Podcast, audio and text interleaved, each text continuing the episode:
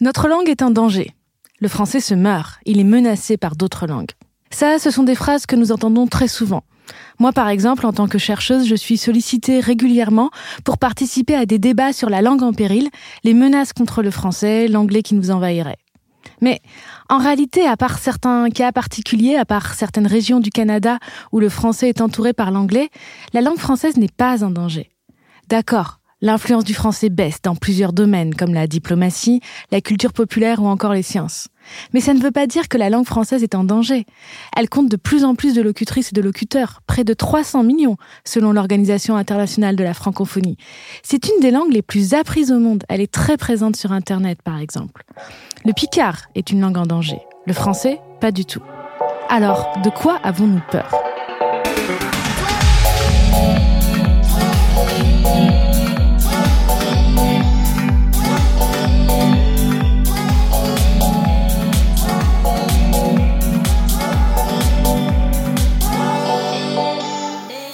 Bonjour à toutes et à tous, bienvenue dans Parler comme jamais, le podcast qui s'attaque aux clichés sur la langue. Dans ce premier épisode, nous allons parler de peur, et d'une peur très fréquente qui existe depuis toujours, que notre langue soit remplacée par d'autres langues. Ce n'est pas nouveau, on a toujours craint l'influence des langues étrangères. De nos jours, on a peur d'être envahi par les mots anglais ou arabes, avant c'était les mots italiens. Et ce n'est pas non plus une peur spécifique au français. Toutes les langues, ou presque, ont peur d'autres langues. Pourtant, d'un point de vue linguistique, il est absolument normal que les langues se rencontrent et se mélangent. C'est le principe d'une langue vivante. Une langue pure, sans contact avec les autres langues, ça n'existe pas. Le français est un mélange de langues, de celte, de latin, d'étrusque, d'italien, de grec. Alors, pourquoi avons-nous aussi peur des contacts avec certaines langues étrangères? Qu'est-ce que cette peur révèle de nous? J'en ai parlé avec Florent Moncomble, anglophone, maître de conférences en linguistique anglaise à l'Université d'Artois, et Rachid Zerouki, arabophone, ancien enseignant en SECPA et actuellement enseignant en détention à Marseille. On a discuté ensemble de ses peurs, de ce qu'elles cachent et de ce que nous pouvons en apprendre.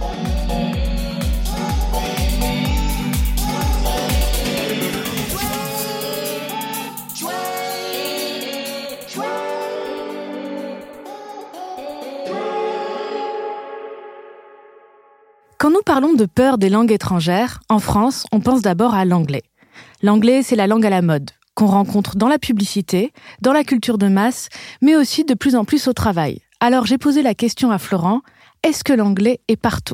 Alors j'aurais du mal à accepter l'idée que l'anglais soit partout, absolument partout. J'ai l'impression que ce qui focalise l'attention ces derniers temps, c'est ce que Bernard Cerchilini appelle les anglicismes de l'entre-soi.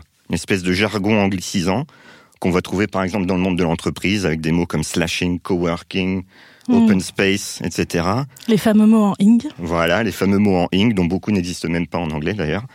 Euh, C'est-à-dire ils n'existent pas en anglais ah, bah, Ça, il y en a beaucoup et il y en a depuis longtemps. Euh, le mot parking n'existe pas en anglais, le mot footing n'existe pas en anglais. Donc ce ne sont pas des mots anglais Ce ne sont pas des mots anglais. Des mots aussi qui appartiennent à un certain microcosme, un peu urbain, peut-être un peu parisien, avec le fameux souping qui, qui a fait pas mal euh, couler d'encre dans, dans la presse. Alors juste pour préciser, souping, c'est un mot qui a été lancé notamment par le magazine Elle, qui nous demandait si le, je cite, souping était le nouveau juicing. Ça a donné lieu à beaucoup de moqueries et de détournements assez drôles, puisqu'il suffit de rajouter un ing à un mot pour être cool ou croire l'être. Et est-ce qu'on peut dire que l'anglais menace le français? Alors si la question c'est celle de la disparition du français, la réponse est clairement non. Le français n'est pas en péril mortel, ce n'est pas un effet de mode, ce n'est pas un saupoudrage lexical à droite à gauche qui revient à une invasion ou à un remplacement. Alors Florent, tu dis que ce n'est pas une invasion. Mais pourtant, c'est bien avec ce mot-là que plusieurs tribunes ont dénoncé l'anglais. Je pense à une tribune signée par une centaine d'écrivains, de journalistes, d'artistes dans le monde en février dernier, à propos du Salon du Livre, et à une autre tribune, cette fois du collectif Langue française, en juin dans le Parisien. Les deux tribunes dénoncent la place de l'anglais en France, et l'une des tribunes parle, je cite, de grand remplacement, pendant que l'autre fait une longue métaphore entre la présence des mots anglais et l'occupation nazie qui sont donc rapprochés. Donc, qu'est-ce que tu penses, toi, de ce vocabulaire? Je trouve ça très inquiétant. Euh, on a une rhétorique qui est clairement, en tout cas, qui emprunte des termes à un discours xénophobe, conspirationniste, propagandiste. C'est-à-dire que l'ennemi, si on peut appeler l'anglais comme cela, euh, il est présenté comme le Bosch de la Première Guerre mondiale. Quoi. Quant au terme de, de, de, grand remplacement, je trouve ça parfaitement abject. Dans une tribune qui est signée par des intellectuels, d'avoir ce terme qui est directement euh, pris aux thèses racistes de Renaud Camus, je trouve ça vraiment, euh, vraiment inacceptable. Avec des chiffres qui sont farfelus, il y a par exemple le chiffre de euh, un mot par jour. Le ah français sera remplacé par l'anglais à raison d'un mot par jour. Est-ce que ça s'appuie sur des statistiques réelles ou pas? Pas du tout. Ça, c'est complètement de l'ordre du ressenti. On a un phénomène. Alors, il y a un linguiste américain qui s'appelle Arnold Zwicky qui a euh, créé le concept de recency illusion, l'illusion que quelque chose est récent et quelque chose se multiplie. En fait, c'est le fait que quand on constate quelque chose pour la première fois, on a l'impression que c'est récent. Et une fois qu'on s'en est rendu compte, on en voit partout. C'est-à-dire, par exemple, là, les anglicismes. Donc, par exemple, les anglicismes, alors que l'anglais, euh, le français, pardon, emprunte à l'anglais depuis très longtemps.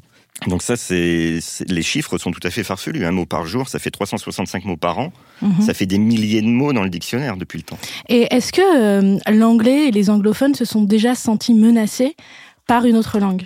Alors oui, ça c'est quelque chose qu'on sait peu. Mais effectivement, si on remonte au XVIIe, XVIIIe siècle, la situation était tout à fait l'inverse. C'est-à-dire qu'on avait un mouvement intellectuel pour la sauvegarde de l'anglais avec des auteurs qui sont connus même en France maintenant. On a Daniel Defoe, par exemple, qui est l'auteur de Robinson Crusoe. On a Jonathan Swift, qui est l'auteur des Voyages de Gulliver, qui ont écrit des pamphlets pour réclamer, par exemple, la création d'une académie sur le modèle italien ou sur le modèle français. Pour eux, l'anglais était en voie de déclin, l'anglais était corrompu. Et une des causes, euh, parmi d'autres, de cette corruption, c'était notamment le français. Donc la situation était inversée. Ah, la situation était complètement inversée. Ça nous explique aussi que pas mal de mots qu'on croit être des anglicismes viennent au fait aussi de l'ancien français. Est-ce que tu pourrais expliquer ça? Alors oui, ça c'est très fréquent. Euh, on considère généralement que l'anglais comporte aux environs de 60% de mots issus du français. Un exemple assez parlant qui est connu, hein, euh, c'est le mot ticket. Mhm. Un ticket, alors c'est un mot euh, qui est qui vient du français, qui a été emprunté au XVIe siècle par l'anglais dans le sens de note manuscrite. Ça vient de l'ancien français estiquet ou étiquette, mot qui est lui-même d'origine saxonne. Hmm. On le retrouve dans le mot anglais steak, collé. Et il coexiste en français contemporain tout à fait pacifiquement avec le mot billet qu'il n'a pas remplacé. On dit un billet de train, un ticket de métro, et on ne les utilise pas l'un pour l'autre. Euh, donc curieusement, euh, on a ce, va-et-vient entre, entre les deux langues, entre les deux familles de langues, et ça arrive très très fréquemment. Donc c'est difficile de dire si le mot est français ou anglais finalement? Oui, c'est un mot qui est partagé, euh, qui est commun.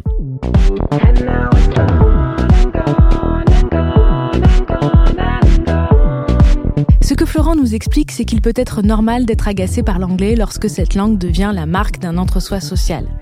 Mais il y a une différence entre être agacé et développer des fantasmes d'invasion ou de remplacement qui n'ont pas grand-chose à voir avec la réalité. Beaucoup de mots ont circulé entre les deux langues et n'appartiennent pas plus au français qu'à l'anglais. D'accord, aujourd'hui l'anglais est dans une position de domination linguistique.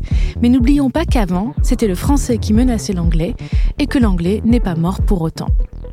Et d'ailleurs, ce n'est pas parce que l'anglais est aujourd'hui une langue archi-dominante qu'il a cessé d'avoir peur des autres langues. L'anglais a peur des langues étrangères, mais l'anglais peut aussi avoir peur de l'anglais. Et oui, il y a plusieurs langues anglaises et certaines personnes n'hésitent pas à faire des hiérarchies entre ce qui serait un bon anglais et un mauvais anglais. Pour comprendre un peu plus précisément ce que je veux dire avec ces différentes langues anglaises, je vous propose d'écouter un peu d'anglais. 86 carats. You know something at all done? Cheese is flawless. Where? London. London. You know, fish, chips, cup of tea, Mary Poppins, London. C'était un extrait de la bande-annonce du film Snatch de Guy Et vous avez entendu, en quelques secondes, on a eu le droit à beaucoup d'anglais différents. Des anglais, il y en a plein. Par exemple, on distingue souvent l'anglais britannique de l'anglais américain. Eh bien, il y a tout un mouvement au Royaume-Uni qui dénonce cet anglais américain comme une menace qui risquerait de dégrader la vraie, la pure langue anglaise. Voilà par exemple une présentation qui est faite de l'écrivain Matthew Engel avant une de ses conférences à la BBC, la radio anglaise. On le présente comme un vrai anglais, et un vrai anglais, c'est quelqu'un qui n'emploie pas d'américanisme et même qui les traque. Which makes him the most English of Englishmen, in my opinion, and therefore a fine adversary of a growing, malicious presence in our rich and beautiful mother tongue. Americanisms. No, God! Americanisms. No, God, please, no! Americanisms. No! Ladies and gentlemen, Matthew Engel. J'ai alors demandé à Florent si cette peur anglaise des américanismes pouvait être comparée à la peur française des anglicismes. Alors oui et non. Il y a des points communs. Euh, on retrouve euh, dans le discours britannique anti-américanisme euh, des champs lexicaux qui sont utilisés dans, dans, les tribunes euh, en France, par exemple la rhétorique de l'invasion, de l'impérialisme, aussi de la contamination, du virus, du cancer quelquefois. On retrouve aussi l'idée d'une volonté de nuire hein, dans l'extrait qu'on vient d'entendre. On a entendu le mot malicious, Mhm. malicieux. Enfin, c'est pire que c'est plus fort que le mot mauvais, malicieux. hein. Oui, c'est vraiment mauvais, euh, malveillant. hein. Mm. On a aussi un discours qu'on retrouve en France, qui est le discours de la supériorité d'une langue ou ici d'un dialecte sur une autre. En français, euh, les, tribunes euh, disent souvent que le français est une langue euh, plus littéraire que l'anglais, qui est souvent réduit à la, langue des affaires. De même, l'anglais britannique serait l'anglais originel, plus subtil, plus nuancé que l'anglais américain. À mon avis, en grattant un peu ce qu'on retrouve de commun entre le domaine anglophone et le domaine francophone, c'est cette espèce de nostalgie d'un ordre ancien où les rapports de force étaient l'inverse de ce qu'ils sont maintenant. Euh, la nostalgie du français, langue des échanges internationaux, euh, et la nostalgie de la grandeur coloniale de l'Angleterre. Là où je pense qu'on ne peut pas tout à fait euh, faire l'équation entre les deux, c'est que l'anti-américanisme britannique ne se double pas du sous-texte socio-économique anticapitaliste qu'on a en France. Mais euh, il y aurait une nostalgie des, des empires perdus euh, Mmh, maintenant mmh. face à la domination de l'Amérique. Et la langue américaine, est-ce que c'est la langue qui domine toutes les autres et qui n'a peur de rien et d'aucune langue? Alors factuellement, elle domine, effectivement. Alors l'anglais en tant que tel euh, est clairement la langue mondiale dominante, sans concurrente sérieuse, en tout cas pour l'avenir proche. Et parmi ces différentes variétés, l'anglais américain, par exemple, c'est la variété la plus communément adoptée par les locuteurs de langue seconde. Pendant longtemps, ça on le sait peu aussi, euh, il n'y a pas eu de législation sur la langue. Le Royaume-Uni, les États-Unis n'ont pas de langue officielle. Pour autant, aux États-Unis, on a une trentaine d'États qui ont fait de l'anglais leur langue officielle au niveau de l'État, et il existe depuis le XVIIIe siècle en fait un mouvement English Only. Euh, alors des linguistes de premier plan hein, ont déjà démontré que c'est un mouvement qui relève manifestement d'une volonté de discrimination. Euh, et de fait, euh, la presse se fait régulièrement l'écho d'incidents, quelquefois violents, dans lesquels des personnes parlant une langue autre que l'anglais sont prises à partie aux États-Unis. La semaine dernière, un magasin de San Diego, en Californie, a fait parler de lui parce que son directeur a refusé de servir une cliente hispanophone, par exemple. Alors oui, même l'anglais américain dominant, euh, les locuteurs de l'anglais américain peuvent se sentir menacés, et notamment par l'espagnol, qui est la langue euh, d'un grand nombre d'immigrants à l'heure actuelle, et on peut penser que le contexte politique actuel aux États-Unis libère ce type de parole. On a donc vu que le français a peur de l'anglais, que l'anglais britannique a peur de l'anglais américain, que l'anglais américain a peur de l'espagnol. Mais ça ne s'arrête pas là. La peur des langues cache souvent la peur des autres. Et parmi ces autres, on retrouve toujours certaines cibles, les immigrés, mais aussi les femmes. Par exemple, il y a un parler qui est très souvent critiqué, c'est le parler de la Valley Girl, la femme de la Silicon Valley. Récemment, l'actrice britannique Emilia Clarke a fait le buzz en imitant ce parler. I'd love to hear your American accent because You- I'm always uh-huh. interested because I don't think we even have ac I guess in certain regions we have accents, but Yeah. but we do obviously. Well, it was it was late, so my my American accent, like you you heard on Terminator, kind of changed a little bit into um, Callie from the Valley. It's like this. She's like this whole like situation. that was amazing. Wow, that's actually very good. Yeah, we had like a really good time. I got so close to like getting Jai to buy me like a seven hundred dollar air conditioning unit. I like got the guy to help me. He was freaking out. It was awesome. Déjà, ça nous montre qu'en anglais comme en français, il existe des variétés dialectales qui sont plus ou moins valorisées, plus ou moins dénigrées. Déjà. Bon. Pour ce qui est de ce stéréotype de la Valley Girl, c'est-à-dire la, jeune femme du sud de la Californie, en réalité c'est un peu plus au sud que, la Silicon Valley, mais ce, stéréotype cristallise en fait des caractéristiques de l'anglais américain contemporain qui agace le plus souvent les puristes. Euh, notamment, alors le up talk, c'est-à-dire le fait de terminer toutes les phrases sur une intonation montante, comme si c'était des phrases interrogatives. Air conditioning unit. On a aussi ce qu'on appelle le vocal fry, qui est cette espèce de grésillement des cordes vocales quand elles vibrent à très basse fréquence. C'est un stéréotype qui date des années 80. Il désigne les jeunes femmes californiennes de cette époque. Alors c'est lié au stéréotype de la jeune femme superficielle, matérialiste, etc. Donc on voit très bien ce que ça cible. Et on voit, puisqu'on a là un extrait très récent que c'est un stéréotype qui est encore vivace. Il fait partie du bagage dialectal d'Emilia Clarke et elle s'en sert pour amuser le public. Alors, ce que les recherches nous montrent, c'est que le hop talk, par exemple, il existe dans d'autres variétés d'anglais, par exemple en anglais écossais, où il a été repéré avant d'être repéré en Californie. Il est également présent chez des locuteurs masculins. Pour ce qui est du vocal fry, on sait que c'est valorisé chez les hommes parce que c'est viril. Il suffit d'écouter une bande-annonce de film d'action pour se rendre compte que voilà, c'est quelque chose qui fait vendre. Et en revanche, il est critiqué chez les femmes, d'ailleurs avec des arguments contradictoires.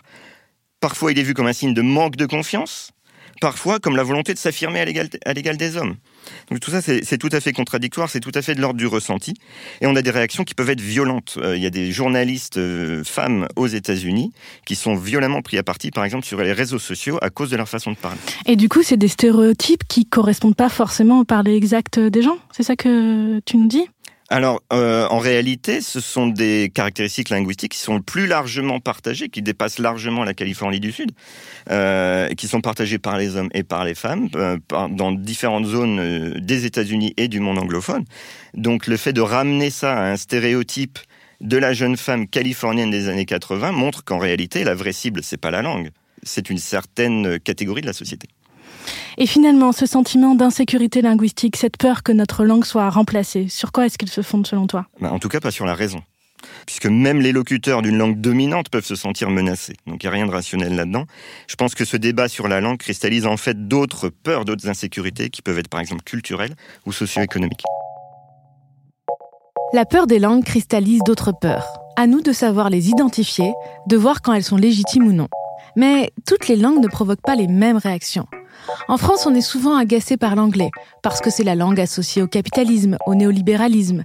Mais c'est aussi, pour ces mêmes raisons, une langue qui est valorisée. Personne ne vous dira que c'est un désavantage d'être bilingue en anglais. Tout le monde trouve que c'est normal d'apprendre l'anglais à l'école. Mais il y a en France d'autres langues qui provoquent des réactions bien plus négatives. C'est le cas de l'arabe.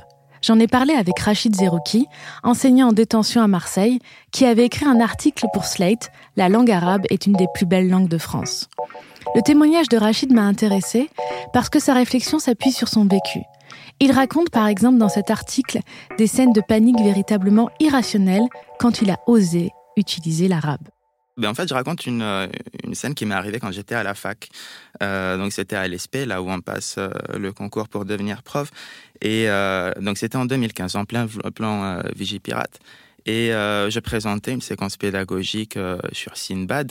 Et j'expliquais à la formatrice qui m'écoutait pourquoi en arabe on prononçait ça Sindibad, donc elle me fait écrire le mot au tableau, je l'écris, tout se passe bien. Mhm. Et en fait, en partant, euh, personne ne pense à effacer le mot au tableau. Il reste un mot écrit en arabe.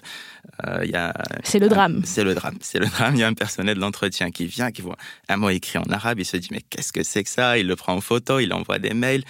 Et au final, il faut que le mail arrive à ma formatrice pour qu'elle rassure tout le monde et qu'elle dise, ben, en fait, c'était juste euh, Cindy Bad écrit au tableau.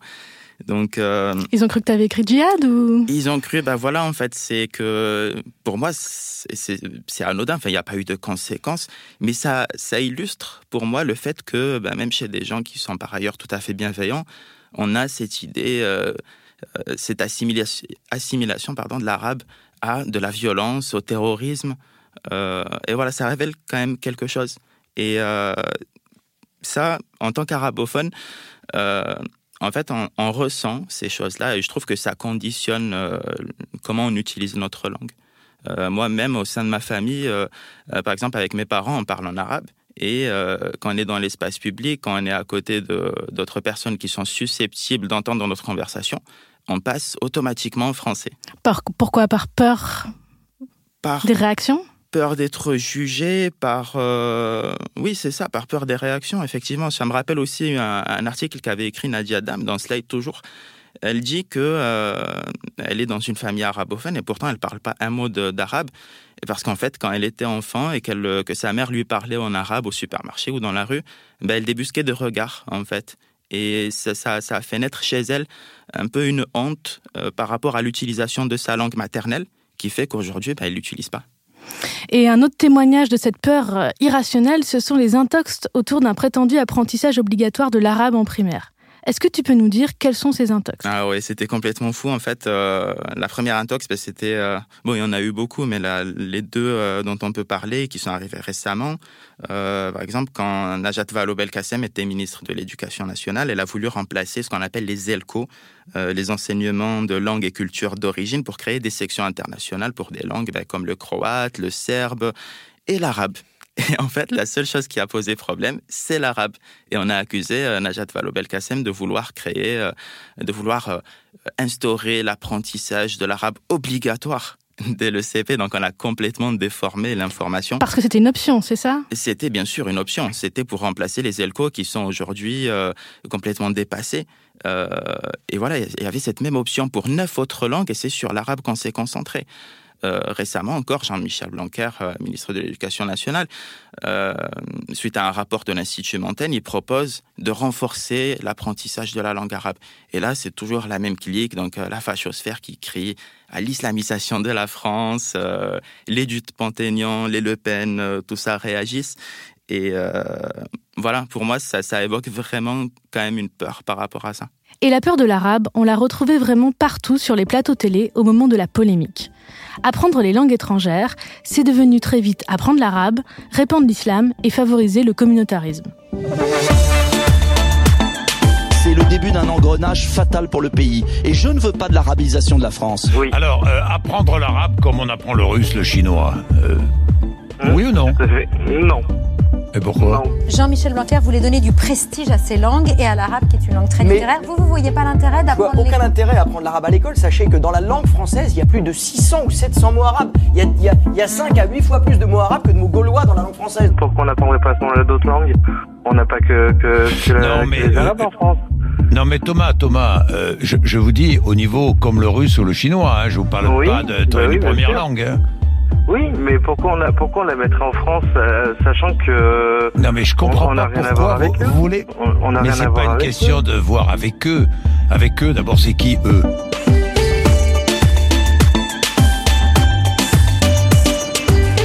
J'ai envie de dire à Thomas, euh, Thomas, calme-toi, on apprend déjà notre langue. Euh, je pense que Thomas et d'autres, en fait, ils ont surtout peur, une peur fondamentale euh, autour de l'arabe. C'est en fait, ça concerne les liens évidents qu'elle a avec l'islam. Euh, on le voit bien avec les exemples que j'ai donnés. Jean-Michel Blanquer, quand il a proposé de, renforcer l'apprentissage de la langue arabe et euh, qu'on l'a accusé de vouloir islamiser la France, Jean-Michel Blanquer, c'est pas euh, c'est pas exactement ce qu'on peut appeler un frère musulman. Pourtant, voilà, on l'a accusé de ces choses-là. Et donc, euh, je crois que il y a vraiment dans cette peur l'idée que la langue arabe s'inscrit dans une démarche d'islamisation et donc euh, ça rejoint le thème du grand remplacement. Donc oui, on a peur des liens, tu disais les liens évidents que la langue arabe a avec l'islam, enfin les liens qu'on lui prête avec l'islam, hein. Mhm. Euh, parce que bon, on peut parler arabe sans être musulman. Hein. Euh, ça paraît débile de le dire, mais visiblement il faut le rappeler à Thomas. Euh, alors ce mythe du grand remplacement langagier par l'arabe, ça a été étudié en linguistique. On s'est demandé à quel point est-ce que justement c'était un mythe, à quel point c'était une réalité. Je pense aux travaux de la linguiste euh, Susanna Fagal. Ces études ont montré que l'arabe n'influence ni la prononciation du français ni sa syntaxe, mais qu'il influence, comme beaucoup d'autres langues, notre lexique. C'est un constat partagé par plein d'autres linguistes. Quand on s'aperçoit que toute langue, et le français parmi les autres, vient d'autre chose, que nous sommes héritiers naturellement de la langue latine, mais aussi du grec, souvent passé par le latin, et d'une quantité de langues qui sont proches ou lointaines, on est quand même intéressé particulièrement par les messages venus de l'Orient, parce que ce sont des messages qui sont souvent cryptés et qu'on a oubliés qui s'avise que la jupe, le gilet, des noms de vêtements euh, qui sont pas le burnous, sont des mots arabes, euh, très peu. Euh, qui sait que le chiffre est arabe tout autant que l'algèbre Là, on s'en doute un peu à cause du hal, mais euh, ça ne suffit pas. Voilà, c'est un message, euh, si vous voulez, euh, des rapports, pas toujours amoureux d'ailleurs, parce qu'il y a eu les croisades qui n'étaient pas particulièrement sympathiques, mais qui ont nécessité de la part des Occidentaux une attention sur ce qui venait d'Orient. Et cette attention était légitime parce qu'il y a des tas de domaines entre le 8e et le 13e, 14e siècle où la civilisation arabe était forte en avance sur l'Europe occidentale. Là, on vient d'entendre Alain Ray qui nous expliquait que nous employons souvent des mots venus de l'arabe sans le savoir. Mais encore une fois, c'est le principe de toute langue. On emprunte des mots à d'autres langues, souvent on les change un peu, au niveau de la prononciation, du sens, de la syntaxe, on les intègre à notre langue. Toute langue fonctionne par des emprunts. Ces emprunts-là, ça ne met donc pas la langue en danger, mais ça peut susciter d'autres types de craintes, d'autres types de réflexions. Et une question, Rachid, que j'aimerais te poser par rapport à ça, c'est celle de l'appropriation culturelle, c'est-à-dire de l'appropriation illégitime d'une culture qui ne nous appartient pas. Parce que pour certaines personnes, utiliser des mots arabes, surtout quand c'est pour singer un langage dit de banlieue, par exemple wesh, ça poserait problème, ce serait de l'appropriation culturelle. Donc, tu en penses quoi? Bah, Déjà, ce qu'on peut noter, c'est qu'effectivement, selon qui utilise ces mots, c'est perçu euh, très différemment. Si c'est un jeune de quartier, ce sera du communautarisme, ça sera une menace pour l'unité nationale. Alors que voilà, quand c'est euh, Laurent Wauquiez qui, qui parle arabe, euh, c'est de l'ouverture à l'autre et, et c'est de la tolérance. Donc je comprends vraiment que ça puisse déranger. Maintenant, voilà, au-delà des réserves que je peux avoir euh, vis-à-vis du concept d'appropriation culturelle, je pense que c'est assez périlleux. Et ça, c'est très personnel. Je pense que c'est assez périlleux de l'utiliser dans le contexte linguistique parce que euh, il faudrait déjà répondre à la question à qui appartient la langue arabe? Et là, aujourd'hui, la personne, la communauté, même le pays qui peut dire la langue arabe est à moi, ben, je pense qu'elle est complètement à côté de la plaque. Voilà, c'est une langue, elle échappe au concept de propriété euh, capitaliste. C'est un bien commun. Maintenant, je pense aussi que c'est pas l'utilisation de la langue arabe ou même de, mots issus de l'arabe euh, qui sont visés là. Elia, moi, je pense que les militants antiracistes, ils sont surtout dérangés par euh, l'utilisation d'un vocabulaire de cité qui doit beaucoup aux langues étrangères, mais pas seulement. Et donc pour moi, le problème ici, c'est pas tellement l'appropriation culturelle, c'est surtout le mépris de classe et le racisme aussi, qui font que les mêmes mots, on les tolère ou on les méprise selon qui les prononce. Effectivement, à chaque fois qu'on parle de langue, on parle de jugement de valeur. Et une autre question, Rachid. Est-ce qu'on retrouve à propos de l'arabe ce fantasme d'une langue pure et la peur que certaines variétés menaceraient la vraie, la belle langue? Euh, En fait, euh, il y a deux grands types d'arabe, on va dire. Il y a euh, ce qu'on appelle l'arabiya al-fosha, la, langue classique, et il y a l'arabiyat al c'est les arabes dialectaux. Je dis bien les arabes dialectaux parce que selon si on est au Maroc, ça va être le maghribi, en Algérie, ça va être le jazairi. C'est des dialectes qui sont complètement différents. Moi, en ce moment, je suis à fond sur, euh, sur les films égyptiens sur Netflix et franchement, j'ai besoin de sous-titres alors que je suis mm. arabophone parce qu'il parle un arabe dialectal qui, qui m'échappe. Et globalement, en fait, plus on va vers l'Est, plus la langue parlée euh, se rapproche de l'arabe classique, euh, même s'il y a bien sûr des exceptions à ça. Mais c'est pour ça qu'on raconte que c'est au Yémen, en Arabie saoudite, qu'on parle l'arabe le plus pur, parce que les Arabes de la péninsule arabique, en fait, ils parlent un arabe qui est très proche de l'arabe euh, littéraire. Voilà.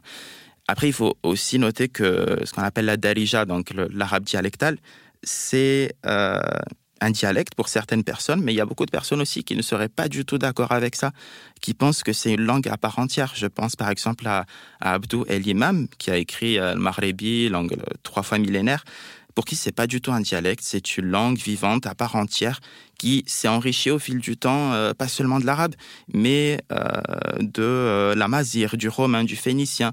Et donc voilà, pour lui, c'est pas du tout un dialecte. D'ailleurs, je pense là, il y a que il n'y a pas une si grande différence que ça entre dialecte et langue. Alors on disait que la peur de la langue cachait souvent la peur d'autre chose.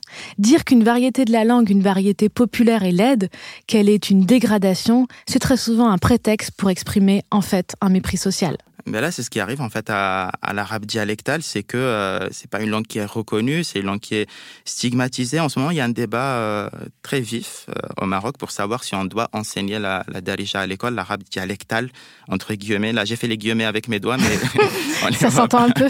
je le dis parce qu'on a pu lire dans un manuel de primaire qu'il y a juste cinq mots euh, qui sont apparus de Derija et ça affole tout le monde. Euh, Parce qu'encore une fois, on a une peur de dégradation de la langue. Parce qu'on a une peur de dégradation de la langue, exactement. C'est ce que dit par exemple un philosophe qui s'appelle euh, Abdullah Laroui. Alors lui, ça faisait des années qu'on n'entendait plus. ça nous fera penser à quelques philosophes qu'on connaît ici en France. Et en fait, il, est, il est sorti de son silence, comme il le dit lui-même, pour dénoncer ces quelques mots de Darija qui sont apparus dans un manuel de primaire parce que voilà, c'est euh, déjà c'est l'oradial c'est la langue de la rue, c'est une langue euh, vulgaire, c'est une langue qui ne devrait pas avoir euh, sa place à l'école pour certains. Donc on retrouve le mépris social. À propos d'arabe dialectal, j'aimerais qu'on écoute une chanson, plus précisément un poème chanté en arabe dialectal.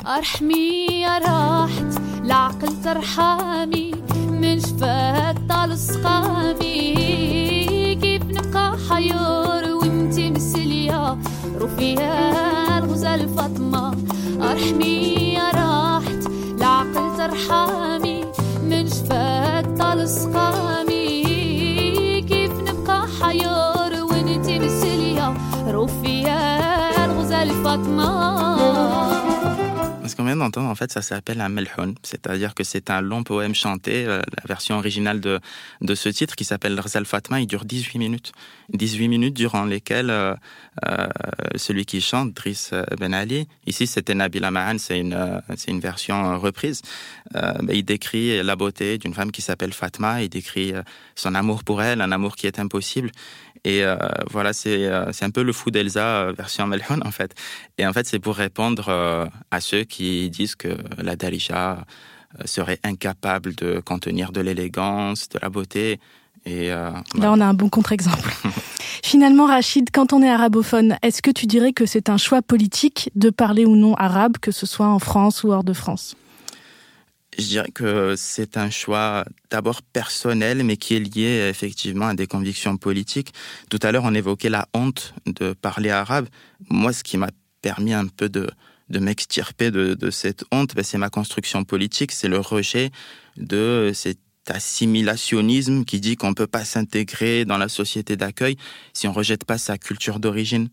Et euh, voilà, moi, pourtant, je, pars de loin. Par exemple, quand j'étais au Maroc et que je suis passé à l'école française, mais toujours au Maroc, euh, tout le monde ne parlait que français dans cette école. Et j'ai cru qu'il fallait cacher le fait que je parle arabe euh, pour rester dans cette école. Et un jour, ma mère, elle vient me chercher. On avait parlé en arabe à la sortie. Et il y avait une camarade de classe qui était juste derrière moi. Je le savais pas. Et le lendemain, elle me dit Mais tu parles arabe, toi, en fait? Et je lui dis Quoi Moi, je parle arabe. Non, toi, tu parles arabe.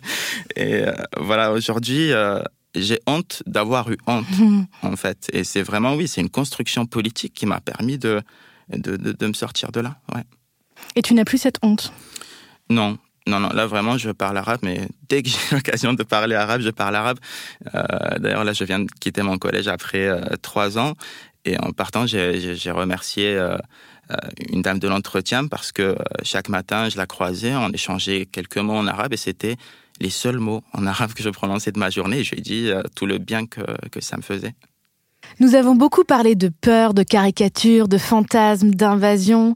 Alors pour finir sur une note un peu plus joyeuse, j'ai réuni nos deux invités, Florent et Rachid, pour leur demander de nous dire une phrase ou une œuvre, une citation, quelque chose qui pour eux symbolise l'intérêt, la richesse, la beauté de la langue. Florent, est-ce que tu veux commencer?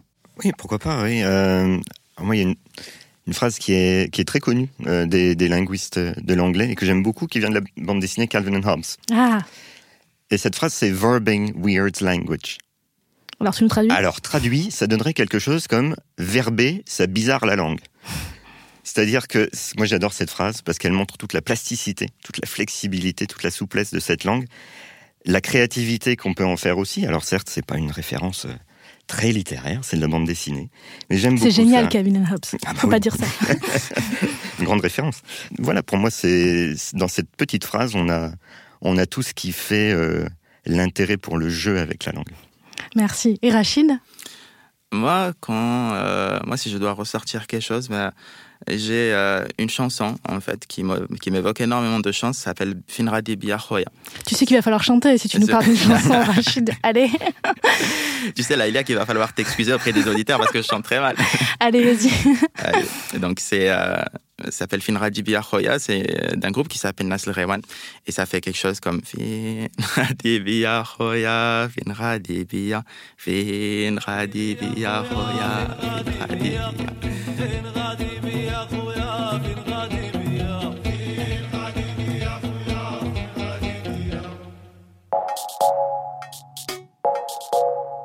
On s'était demandé au début de cette émission pourquoi on avait aussi peur que notre langue soit menacée ou soit remplacée par d'autres langues ou par d'autres façons de parler.